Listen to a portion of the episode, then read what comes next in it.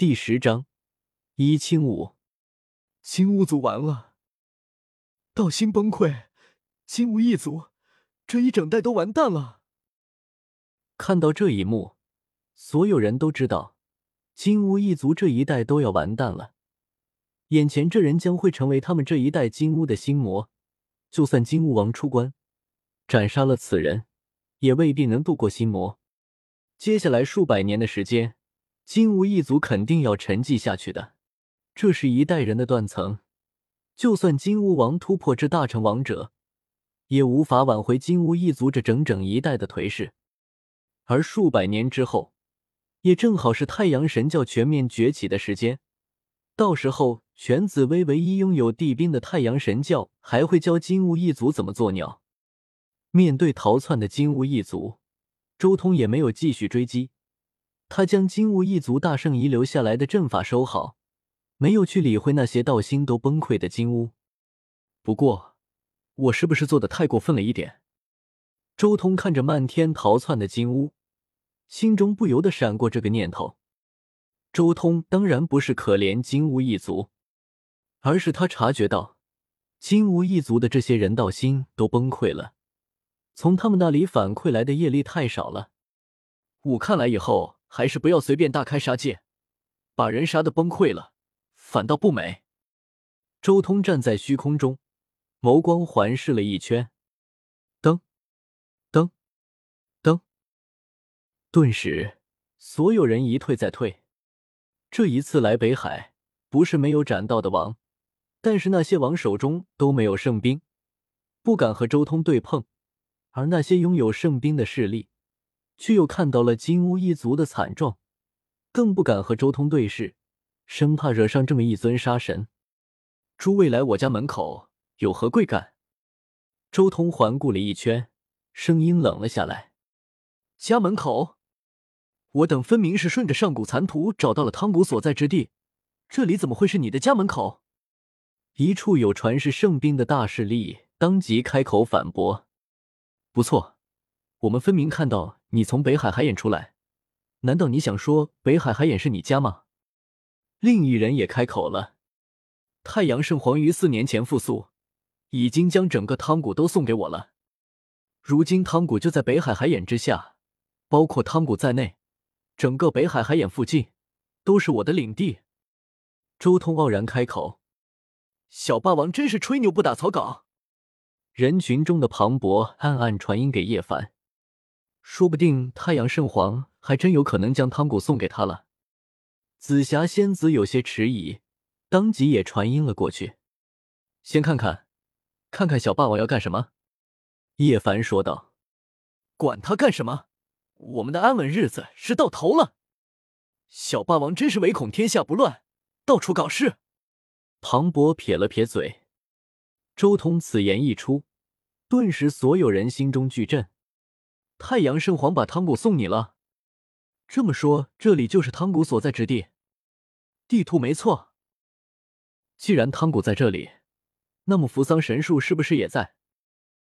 一瞬间，就有一道道声音从四面八方传出，所有人看向周通的目光都变得炙热无比，利益实在是太大了，大到他们已经不再惧怕周通之前打出来的威风了。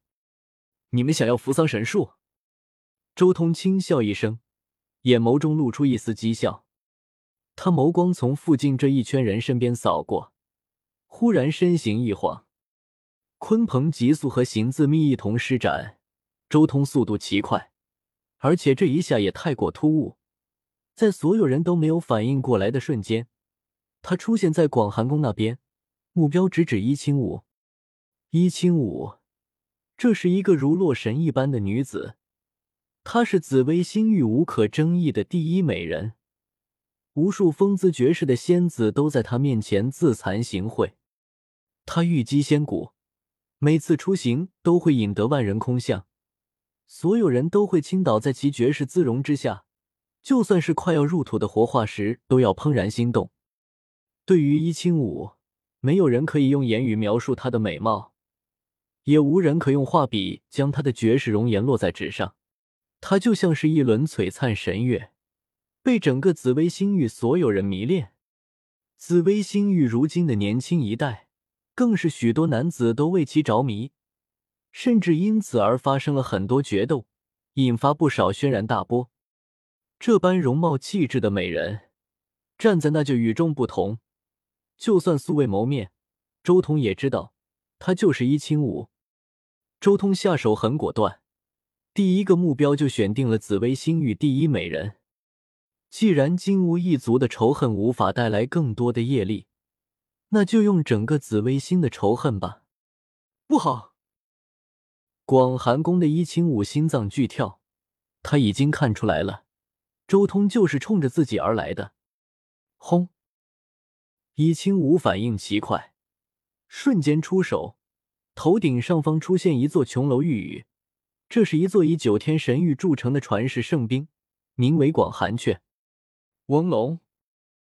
然而，就在广寒阙刚刚出现的瞬间，伊清舞花容失色，因为他骤然感觉自己仿佛受到了什么干扰，和广寒阙瞬间失去了联系。施展冰字密干扰圣兵的这一瞬间，周通的手掌已经按在了他的肩膀。伊清武心中冰冷一片，被周通一只手镇压，他不仅身体无法动弹。一身的神力都仿佛被冻结。不仅如此，随着对方将手掌压在自己身上，一股黑色的太阴圣力传来，他甚至连元神都被冻结，和广寒阙的联系更是在顷刻间就被切断。太阴圣力，伊清武心中很清楚，这股冻结一切的胜利是什么，但就是因为清楚，他心中更是一片震惊。之前那一战，他看得很清楚，周通使用了太阳真经之中的绝学，而现在又展现出了太阴胜利，他竟然能安全同修太阴太阳。太阴太阳，孰弱孰强，阴阳共济，天下称皇。这一瞬间，伊清武想起了这段如魔咒一样的古语：“尹天都有敌了。”伊清武下意识的想起了自己的那位未婚夫。放开青舞！一个中年美妇飞来，她瞬间接管广寒阙，可怕的圣威向周通压下。说，突然，周通带着一清舞自虚空中消失了，这让所有人都大吃一惊，这实在太诡异了。接着，远空一道紫色闪电自虚无中出现，周通带着一清舞以大虚空术穿空。避开了圣兵的一击，哈哈哈！有如此美人为伴，我就不计较你们擅闯我洞府之罪了。周通大笑一声，随即行自秘迈出，急速而行，宛如流光划过天际，顷刻间便消失在了所有人眼中。